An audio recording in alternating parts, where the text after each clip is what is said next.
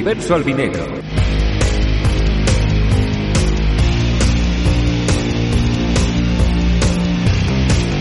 Un espacio dedicado a los equipos de fútbol que visten de blanco y negro. Con Raúl Pascual.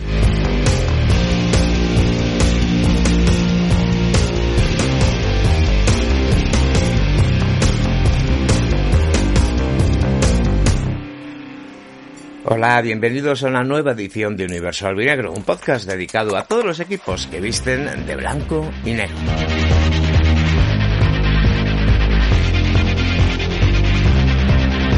Hoy antes que nada tengo un anuncio. Por circunstancias personales no estoy en condiciones de garantizar el poder mantener la periodicidad semanal de estos espacios. La regla general será esa, ofreceros una entrega cada semana. Pero si alguna vez no es posible, para empezar, reciben mis disculpas por anticipado.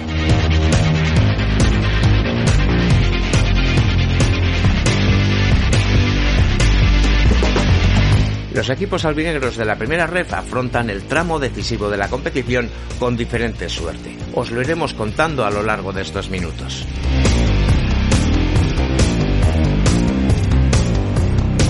Pero antes que nada, os damos las formas que tenéis de poneros en contacto con nosotros.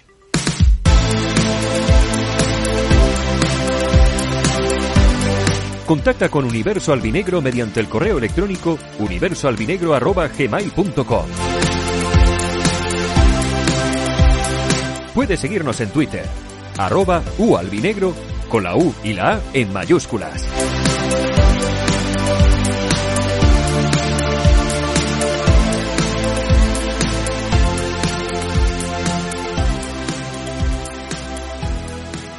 Por supuesto podéis seguirnos también en redes sociales. Y ahora, un avance de nuestros contenidos.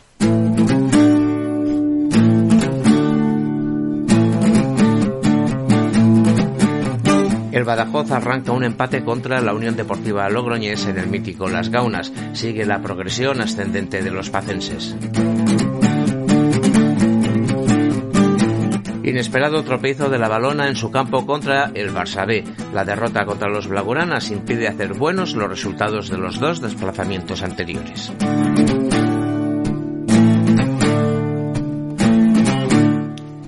Y el Castellón a la suya, dando disgustos a su parroquia. Un empate en casa frente al Alcoyano. Sin embargo, le permite ascender hasta posiciones de playoff. La tremenda irregularidad del Castellón parece que cuestione la continuidad de Sergi Escobar por parte de amplios sectores de la afición. Reflexionaremos al respecto. Y sí, como siempre, buscaremos unas pildoritas de la historia del Castellón y así nos unimos a la celebración del centenario de la entidad.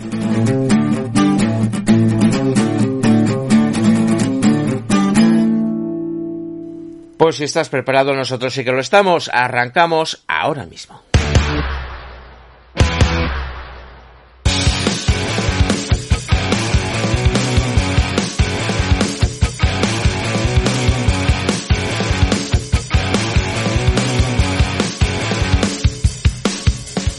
Un valioso empate el obtenido por el Badajoz en su desplazamiento a Logroño para enfrentarse a la Unión Deportiva Logroñés en las Gaunas.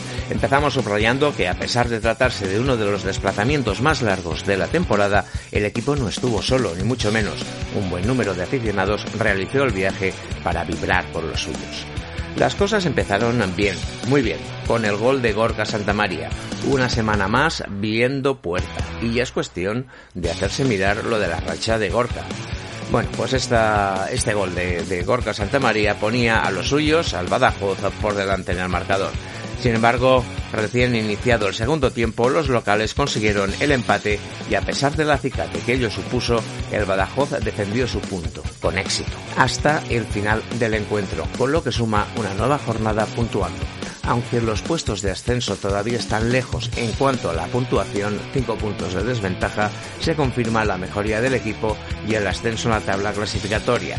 Aún hay 24 puntos en juego y por tanto, todo es posible. La Real Balompié Galinense se llevó un disgusto de estos que marcan época. Después de ir ganando todo el partido, después de tener controlado el juego, la recta final del encuentro contra el Barcelona les deparó sorpresas poco agradables, ya que los Blaugrana primero empataron y ya en el descuento o cumplido el descuento consiguieron el gol del triunfo merced a un penalti que encima era dudoso.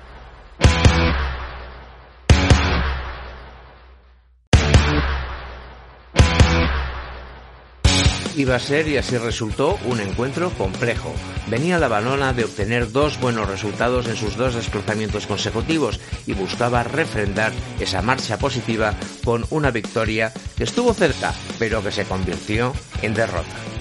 Tras controlar el encuentro, una, una jugada poco elaborada, impropia del libro de estilo del Barcelona, finalizó con el empate y ya con el tiempo de descuento superado, el árbitro señaló un penalti más que discutido y que deja a los albinegros del campo de Gibraltar más atentos a la zona de descenso que a los puestos de arriba.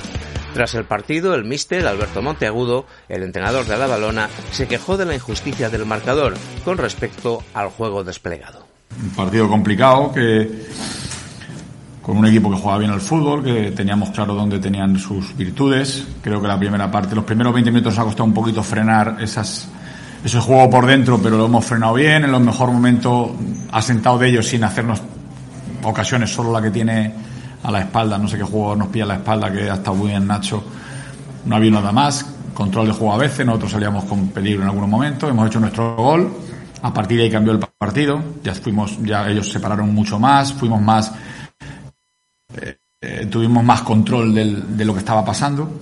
Y en la segunda llevamos el partido bastante bien a donde nos interesaba. No, no sufrimos casi nada, alguna vez en banda, pero bastante bien plantados. Y cuando mejor, yo creo que cuando mejor estábamos, que en contras podíamos hacerles daño, pues nos empatan con un balón que, no, que es como se debe ganar un filial a lo mejor, ¿no? Un balón largo, despejan hacia arriba y acaban metiendo gol. Y luego el segundo, pues yo creo que el partido estaba terminado. Eh, al final venir aquí y dar un minuto más o pitar un penalti que yo creo que no es, es más fácil a lo mejor que en otros sitios por la pista de atletismo, por lo que sea. Y yo creo que no, no deberíamos de no tener ningún punto en el partido de hoy. Hemos hecho cosas para llevarnos los tres puntos, por, por, porque en el momento peor hicimos gol, porque hemos tenido el 2-1 de Santi en la contra, la jugada de Loren, que se termina el partido, y al final, bueno, un, un penalti en el 94, que yo creo que ni es, que ya ha terminado la jugada, de una previa falta que yo creo que tampoco es. Bueno, muchas cosas, ¿no? Estoy hablando sin haber visto la jugada, pero pero es un mazazo gordo y que ahora, bueno, fíjate, en un partido, no en un partido, no, en seis minutos pasas de de tener casi un 90% la, la, la categoría salvada a ver de, muy muy de frente eh, acercarse eh, la zona de peligro no esta es esta categoría en este grupo que es muy igualado y, y bueno y el mazazo gordo tenemos que recuperar a los jugadores porque esto no ha terminado. Sí y es de agradecer yo creo que aquí por eso le dicen la recia no porque valoran mucho la gente que va de frente y, va da la cara y quiere y está. Es un poco el, el sentimiento del, de Loren de Loren el 90 con, la, con las medias bajadas. Pero es una lástima es una lástima porque porque no es fácil son jugadores jóvenes que tienen muchas subidas y bajadas durante el partido y ahora están tocados están muy tocados. Eh, un equipo que ha peleado mucho para llevarse este partido. Pues sí, tendremos que coincidir. La peor forma de perder. De penalti injusto y en el último minuto, literalmente.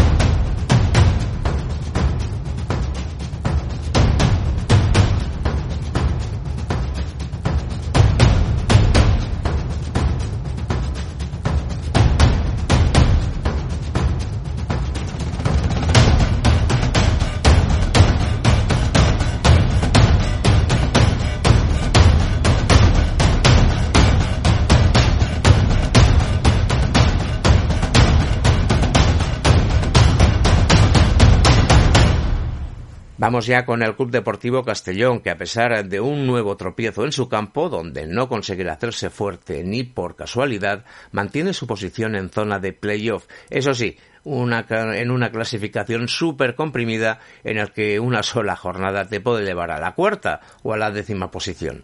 Los ocho partidos restantes van a ser de infarto para este amplio conjunto de equipos que componen la zona medio-alta de este igualadísimo grupo de primera ref. En cuanto al partido, el Castellón jugó de nuevo ante muy poco público. Entre la climatología adversa y las pocas garantías de éxito que ofrece el equipo, el Castellón se desangra en lo que se refiere al apoyo de su afición, una de las características que le ha distinguido a lo largo de las últimas temporadas, para hacérselo mirar por parte de los dirigentes. Día muy frío contra un equipo antipático como es el Alcoyano, rocoso y muy seguro. Una vez más, el conjunto de Alcoy consiguió que el que casi siempre es su objetivo, mantener la portería a cero. El Castellón, por su parte, anuló con eficacia los pocos esfuerzos ofensivos de los visitantes, pero no pudo en ningún momento superar la defensa alcoyana. Muy poquitas opciones, muy pocas oportunidades generaron los albinegros que una semana más demostraron no tener recursos suficientes para combatir a una defensa ordenada.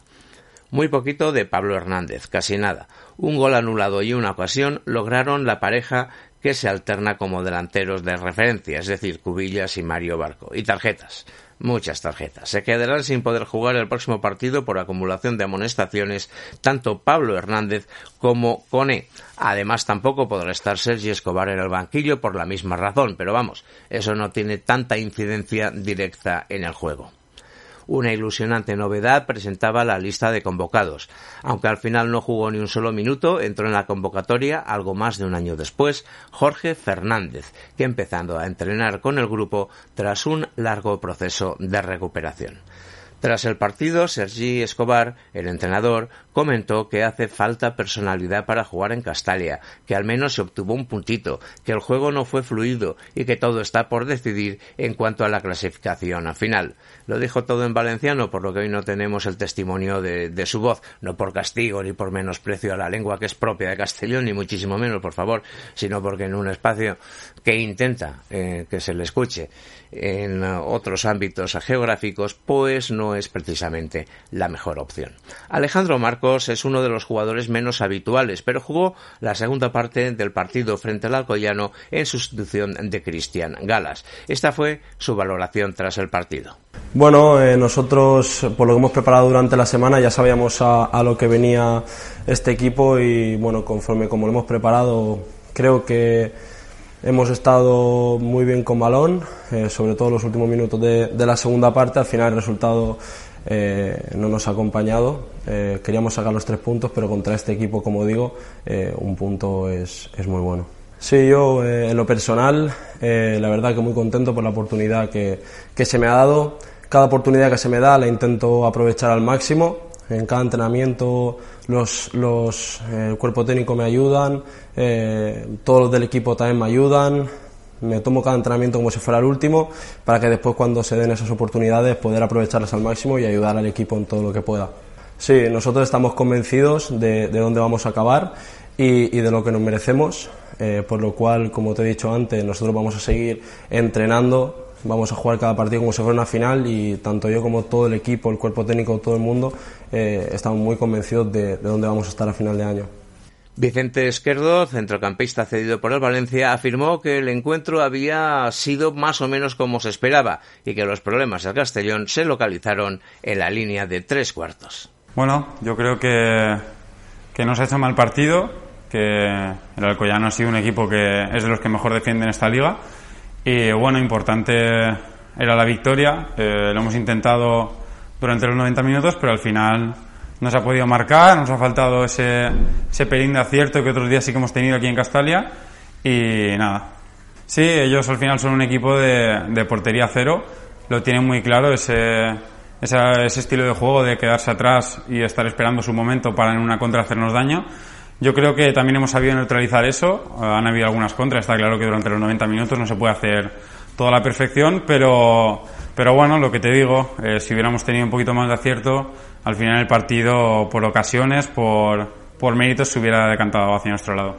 Yo pienso que hemos estado un poquito espesos en la parte de arriba, nos ha faltado ese punto de agresividad ahí arriba para, para tener más ocasiones, para generar más peligro.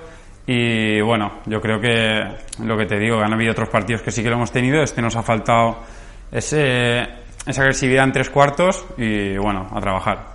Sí, ahora nos vienen muchos rivales directos, nos quedan ocho partidos muy importantes para conseguir el objetivo y a intentar, bueno, a intentar no, a ganar todos los partidos que, que se puedan porque seguimos pensando desde el principio de temporada que nuestro objetivo es estar allá arriba y tenemos equipo como para estarlo. Con los resultados de la jornada, el Castellón conserva la plaza de playoff, ubicándose en la quinta posición, empatado con los equipos que le siguen y a un punto del cuarto. La próxima cita es contra un rival directo, el Tarragona, que está situado un punto por detrás de los castellonenses. Quedan ocho encuentros, quedan 24 puntos en juego en los que el Castellón se va a jugar la temporada.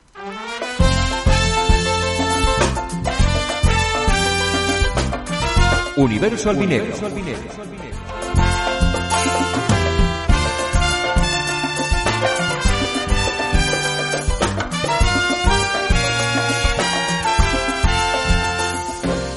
Vamos a hacer algo que no siempre se hace en este espacio. Vamos a dar opinión. No solo de información vive el hombre, pero quede constancia que lo que a partir de ahora vais a escuchar solo es una opinión personal que deseo compartir con vosotros.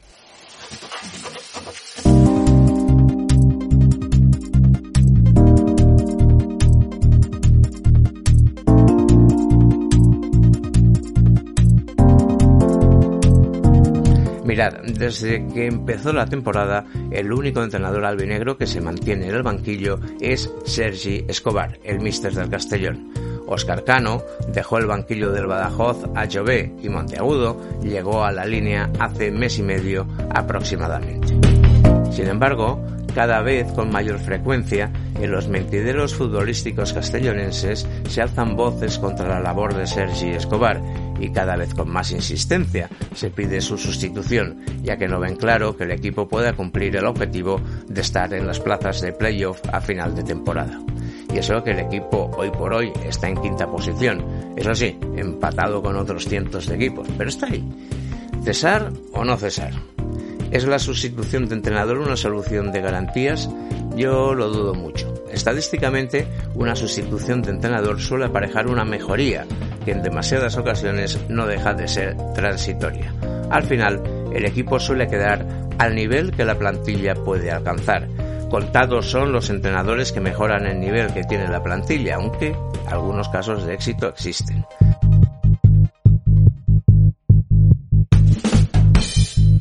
Por el contrario, el cese de entrenador viene a ser expresión de circunstancias negativas, como ser expresión y confirmación de una mala planificación, ser la tradición de una situación de crisis de la entidad o ser consecuencia de una mala relación con la plantilla. En caso de ser consecuencia de una mala planificación, lo lógico sería cesar al planificador, no al ejecutor. Si la entidad está en crisis, es inevitable. El comodín del cese es el primero que escogen los directivos. Una mala relación con la plantilla sí es, entiendo, responsabilidad del entrenador. Pero a lo práctico, a lo práctico, ya que estamos en este espacio en el que se habla mm, y no paramos de hablar de los equipos albinegros, ¿Qué solución han aportado Jové y Monteagudo al Badajoz y a la balompédica linense? Jové se ha encontrado con el, se ha reencontrado con el triunfo y es verdad que está teniendo buenos resultados, eso sí, con mucho esfuerzo. El equipo es sexto a cinco puntos del playoff. En el caso de Monteagudo, la balona ha experimentado una mejoría en el juego, pero no en los resultados un equipo que estuvo en puestos de playoff prácticamente hasta avanzadísimo el mes de enero, ahora es decimocuarto a siete puntos del playoff y ojo, a tres puntos del descenso. Está mirando cara a cara la posibilidad de bajar a segunda red. La sustitución en los banquillos en estos casos no ha significado una mejoría clara de la situación. Sin embargo, como decimos, cada vez son más las voces que se alzan para cuestionar la labor de Escobar en el Castellón. A pesar de que los últimos partidos eh, han evidenciado un juego malo, sin paliativos, a pesar de que estos últimos partidos como local han acabado con dos derrotas y un empate, a pesar de todo ello, el equipo se mantiene en el pelotón de equipos que si se acabara la liga hoy entraría en el playoff. Pues voy a mojarme. Yo no creo que haya razones objetivas que apoyen el cese de Escobar y voy a explicarme. En efecto, el equipo no juega bien. A Sergi Escobar se le conocía perfectamente en la casa y no está haciendo nada que no haya hecho en el pasado. El Castellón está en la clasificación por encima de lo que exige su presupuesto. El objetivo marcado era la lucha con posibilidades reales de estar en el playoff y se está cumpliendo. ¿Es la plantilla del Castellón tan buena como para exigirle que alcance sin apuros los puestos de playoff? Yo creo que no con el jugador franquicia fuera de combate la mayor parte de la competición, sin un goleador de 12-15 goles por temporada, dependiendo de chavales de la cantera que cumplen su primer año en el primer equipo, demasiados condicionantes para pensar que no se le está sacando rendimiento a la plantilla. ¿Es buena la relación de Escobar con los jugadores? Aparentemente sí, o eso es lo que transmite. Entonces, un entrenador, al que por cierto le van a buscar, a buscar con urgencia cuando tenía contrato en vigor con un equipo de la primera división de Croacia. A ver, Croacia no es precisamente las Islas Feroe en esto del fútbol. Decimos, un entrenador que además conoces, que hace lo que se espera de él, que tiene ese equipo en una posición por encima de lo que marca el presupuesto, que cuenta con una plantilla que es la que es y no gestiona mal el vestuario. ¿Hay razones para cesarle? Es más, ¿qué aportaría su cese? Este razonamiento no quita para reconocer que el juego del equipo no es brillante, que uno opine, por ejemplo, que algún jugador como Blesa pues no está jugando tanto como debería. Y que la irregularidad de los castelloneses es para ponerse nervioso.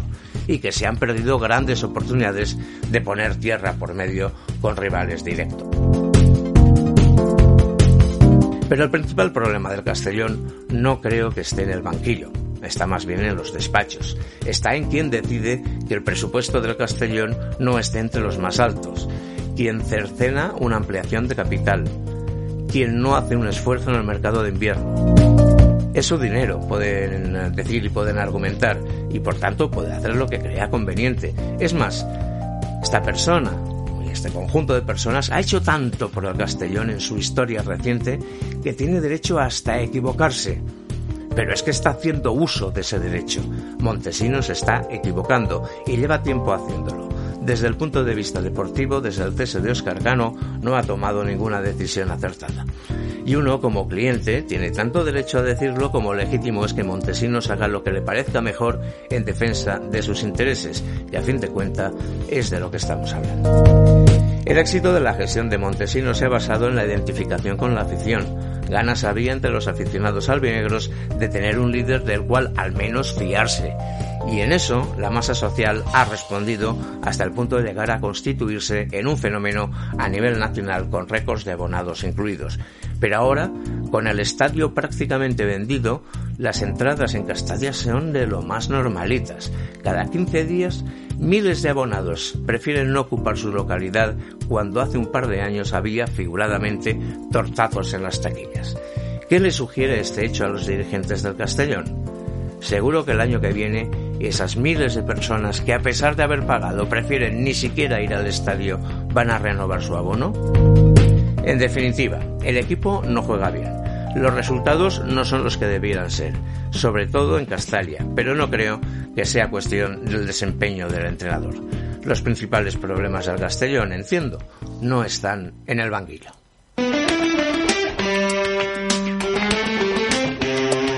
Universo Albinegro, con Raúl Pascual. Y en esta pequeña sección que dedicamos a la historia del Club Deportivo Castellón, os vamos a hablar de las inauguraciones de los distintos campos oficiales, hasta tres, en los que el Castellón ha tenido su domicilio. Y resaltamos también quiénes fueron los rivales.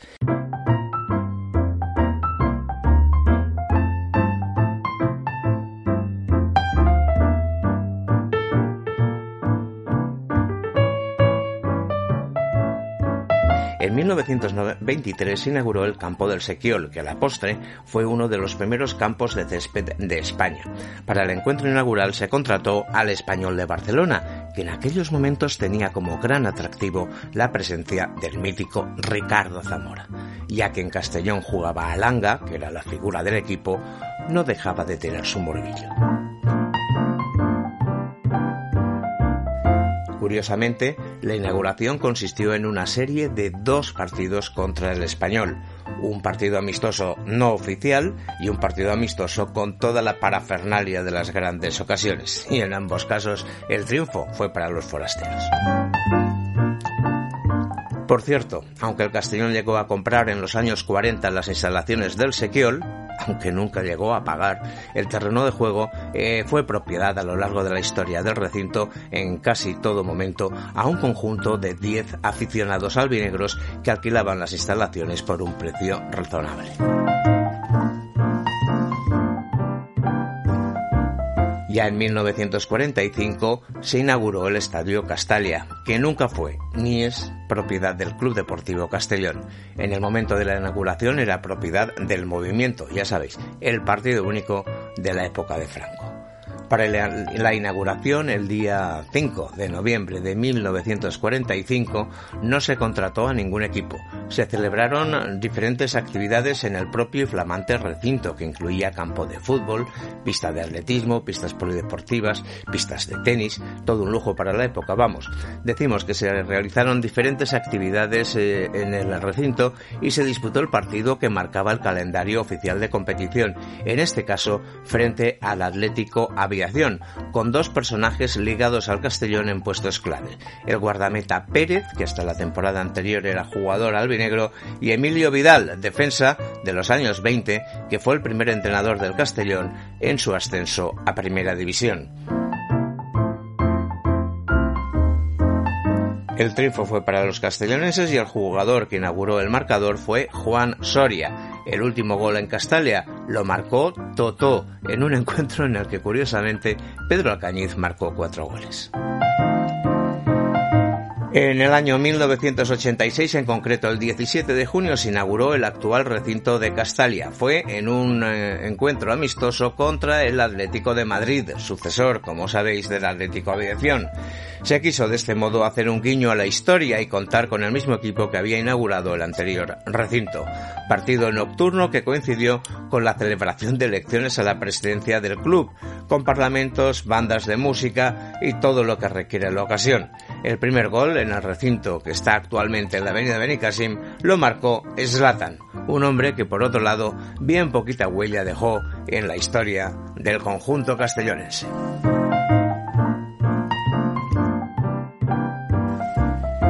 Y vamos cerrando ya el chiringuito por esta semana.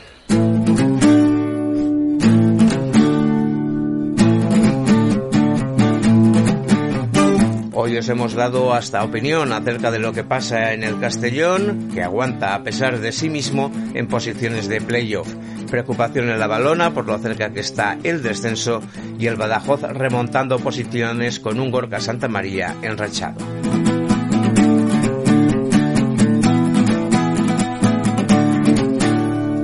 Y como siempre, un vistacito a la historia del Club Deportivo Castellón ha completado nuestros contenidos. Ya que estamos en Universal Vinegro no podemos dejar de nombrar una anécdota. El pasado viernes, en el encuentro entre el Castellón y el Alcoyano, un entrenador que nos une un poquito a varios equipos de este Universal Vinegro estuvo presente en Castalia. Se trata de Oscar Cano, ex entrenador del Badajoz, sí, pero también ex entrenador del Castellón y del Alcoyano. Fue a ver a sus dos antiguos equipos. Te recuerdo que nos puedes encontrar en las principales plataformas de podcast y que este espacio se dedica exclusivamente a los equipos que visten de blanco y negro a rayas verticales. Por eso hablamos este año bien poquito del Cartagena. Esperemos que el marketing pronto le permita volver a formar parte de nuestro universo. Te invito a que visites nuestro, a que visites nuestro blog www.universalvinegro.wordpress.com. Y como te he comentado al principio, a partir de hoy no puedo garantizar que pueda acudir semanalmente a nuestra cita, aunque lo intentaré. Espero que sea una situación transitoria. Es más, espero y deseo que no faltemos nunca a nuestra cita semanal. Pero existe esa posibilidad, así que, como he dicho antes y por anticipado, disculpadme. Con el deseo de vernos de nuevo muy prontito, aquí mismo recibe un cordial saludo en blanco y negro.